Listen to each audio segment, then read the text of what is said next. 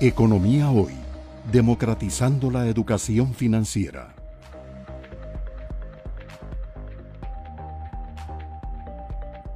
Gracias por estar con nosotros en un nuevo programa de Economía Hoy, democratizando la educación financiera.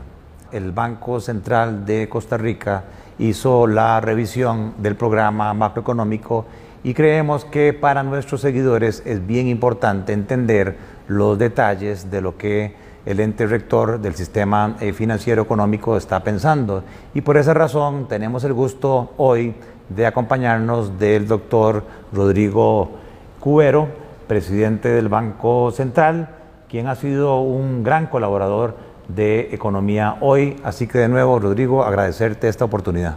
Muchísimas gracias Gerardo por la oportunidad. Como siempre, encantado de participar en el programa Economía Hoy. Es una gran contribución a la formación en, educación financiera del, costarricense. Muchísimas gracias bien una vez más por la oportunidad.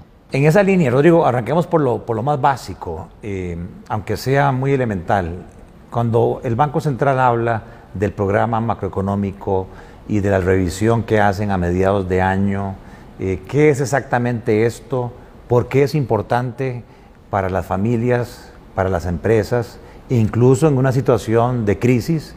Eh, hay mucho desempleo, hay mucha MIPYME sufriendo problemas eh, de flujo de caja, que no alcanza, pagos, etcétera.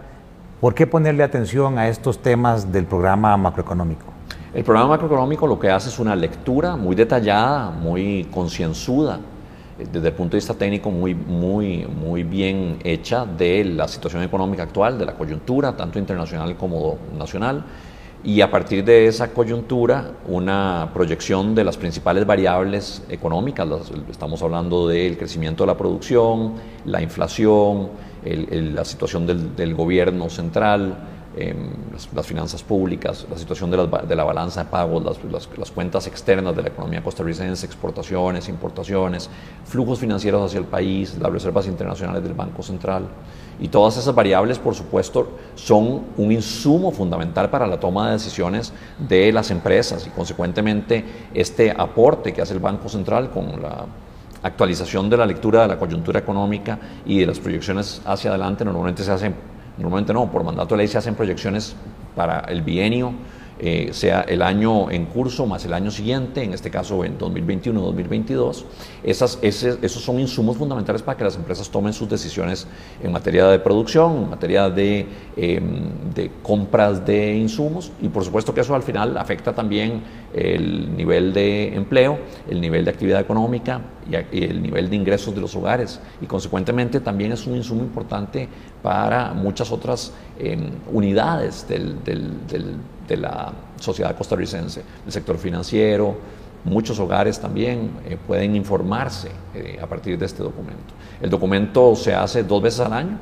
Eh, por virtud de la ley hay un primer lanzamiento del programa macroeconómico en enero de cada año para ese año y para el año siguiente y una revisión que se hace en los meses de julio todos los años del, programa macroeconómico y, ahí se hace básicamente un ajuste de las proyecciones económicas que se tenían para ese año y para el año siguiente. Acabamos de justamente lanzar eh, la revisión del programa macroeconómico para los años 2021-2022. O sea, podríamos decir que son como una especie de señales, eh, guías de la situación macro eh, que afecta los presupuestos de las familias, que afecta a los estados financieros de las empresas y en ese sentido eh, muchas veces eh, quien está detrás de la cámara, como en Economía Hoy, don Víctor Ramírez, que es mi productor, no sale, eh, ¿quiénes producen el programa macroeconómico? Porque no es que Rodrigo Cubero se soñó y dijo, bueno, voy a tirar las cartas y va por aquí, va por allá, sino que hay todo un área, me imagino yo, de, análisis y de fundamento. O sea, ¿cómo es que se elabora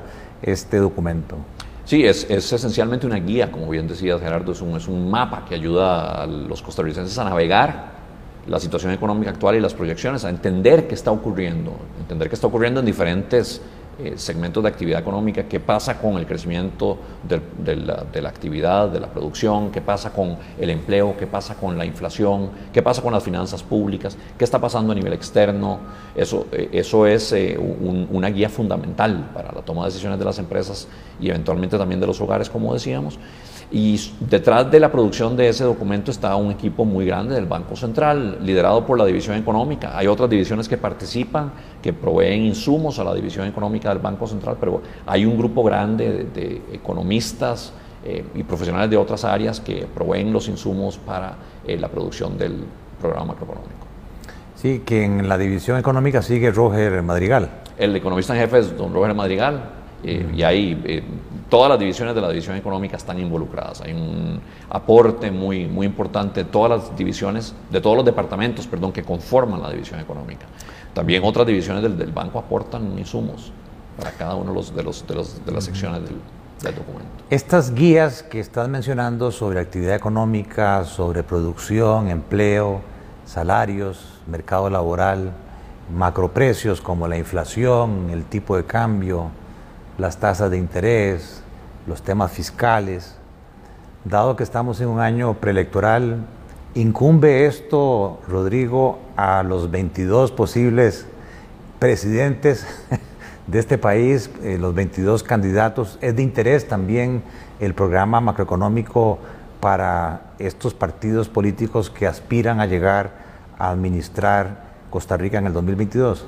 Uno esperaría que sí, definitivamente debería ser una base de análisis para la toma de decisiones en cuanto a cuáles van a ser los principales derroteros, los principales lineamientos en el programa de gobierno. Deberían hacer los partidos una buena lectura de la situación económica actual y cómo se está proyectando la economía hacia adelante y con base en eso pues trazar sus prioridades en materia de política económica, también en otras, en otras políticas, pero fundamentalmente en política económica. Entonces, uno esperaría que sí, en efecto, se haga uso de este documento de una u otra forma para, para poder diseñar el programa de políticas públicas en el programa de gobierno. Sus programas de gobierno, correcto.